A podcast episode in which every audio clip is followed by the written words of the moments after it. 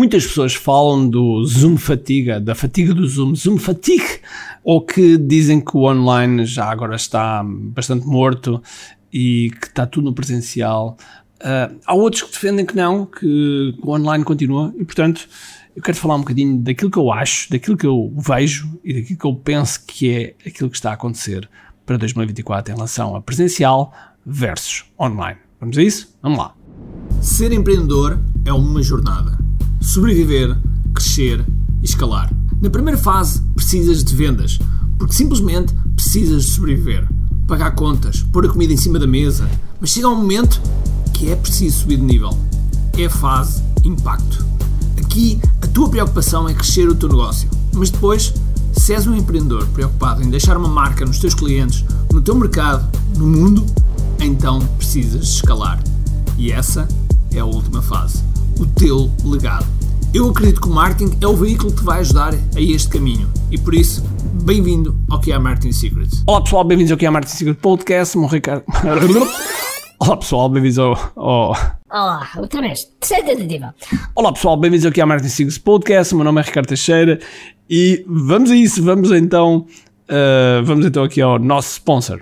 Já planeaste 2024? Já puseste na tua agenda que vender em 2024 tem de ser 10 vezes? Tens que superar, tem de ser o ano recorde de vendas. E dia 14 de janeiro de 2024 vais ter um workshop de como venderes mais em 2024. Como venderes 10 vezes mais em 2024. Ou seja, tu vais descobrir o segredo, o mapa, o GPS para que te ajude a faturar mais em 2024 e assim utilizando o marketing digital, utilizando a inteligência artificial e assim desenhares a vida que desejas. Eu sei que parece uma promessa muito alta, mas a verdade é que só dia 14 de janeiro, quando lá tiveres, é que vais descobrir. É gratuito, é online. Inscreve-te em QA.me, por isso espero-te lá.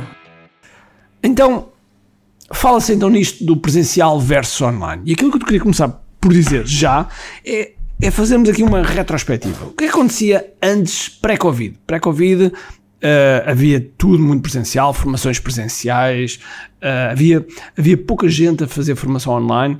Eu, eu era dos poucos que fazia formação online de forma intensa, intensa com lançamentos associados, etc. E quando entramos no Covid, digamos que houve uma mudança radical e toda a gente se virou para online. Toda a gente se virou para online, as, uh, até, até as escolas e as universidades estavam online. Digamos que o online estava por todo lado. E tivemos isto durante dois anos. O Zoom cresceu, que, que foi uma loucura. Toda a gente, a, partir, a certa altura, sabia trabalhar com o Zoom e, e tudo era feito no Zoom.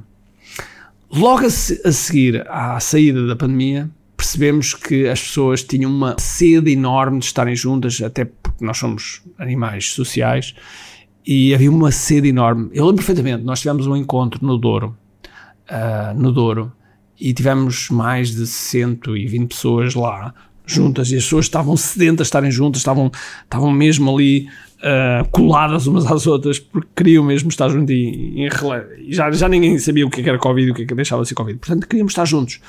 E foi um, um evento uh, em que foi absolutamente extraordinário, na altura quando nós fizemos.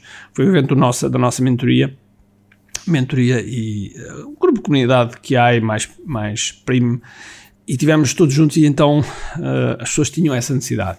Logo a seguir fizemos um outro evento, fizemos o que é live, foi foi híbrido, tivemos uma versão online e depois tivemos uma versão presencial, só para VIPs, e depois uh, tivemos, tivemos então, no ano seguinte, o evento mais presencial, uh, em já, já, aqui já estamos em 2022, portanto, uh, presencial. E 2023, presencial e digamos que voltou em cheio. Então, o que é que eu acho que, e o que é que eu penso em relação a 2024 do online versus presencial?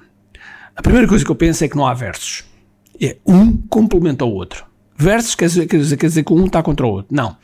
Um complementa o outro. Um está a complementar o outro. O, o presencial tem uma magia que eu adoro, que é difícil, é difícil não, é impossível nós replicarmos no online. E o online tem coisas que é impossível replicarmos no presencial. E portanto, vamos vamos vamos encostar os dois mundos e vamos obter o melhor dos dois mundos. No entanto, no entanto, eu devo dizer que quando nós queremos fazer um, um online com presencial ou um presencial com online, diga, uh, escolho a forma como queres dizer, normalmente é uma borrada. Porquê? Porque quando temos um presencial, nós estamos focados muito nas pessoas que estão no presente e o online, a experiência das pessoas do online é simplesmente, normalmente, horrível, porque não, não é boa simplesmente não é boa. A gente pode tentar eh, florear, a gente pode tentar fazer umas coisas diferentes para eles, mas não é igual ao presencial e, portanto, vai estar sempre, vai estar sempre atrás daquilo que podia ser. E, portanto, um, ehm, sempre que uh, fizeres o evento presencial, tem realmente cuidado com o online, ou então avisa previamente que o online não vai ter a mesma experiência. Esse, esse é um, é um ponto-chave. No entanto, eu devo dizer que hoje em dia, hoje em dia, se calhar qualquer programa online, se tiver um componente presencial, se tiver uma componente presencial, pode ser algo muito bom. Depende, claro, do teu mercado. Se o teu mercado for, por exemplo, a Europa, pode ser um pouco mais difícil vender, mas se o teu mercado for Portugal, se é Portugal, perfeitamente um presencial, porque nós percorremos norte a sul em poucas horas, portanto não é, um, não é uma dificuldade. Logo, eu defendo, e, estou a colocar cada vez mais nas, nas minhas ofertas, uma componente presencial que dá um valor acrescentado e as pessoas veem algo como, uh, como palpável e, e, um, e um momento em que podem estar com a pessoa que viram online e que compraram e que pensam que se calhar é um holograma, mas ali vão ver que é de carne e osso.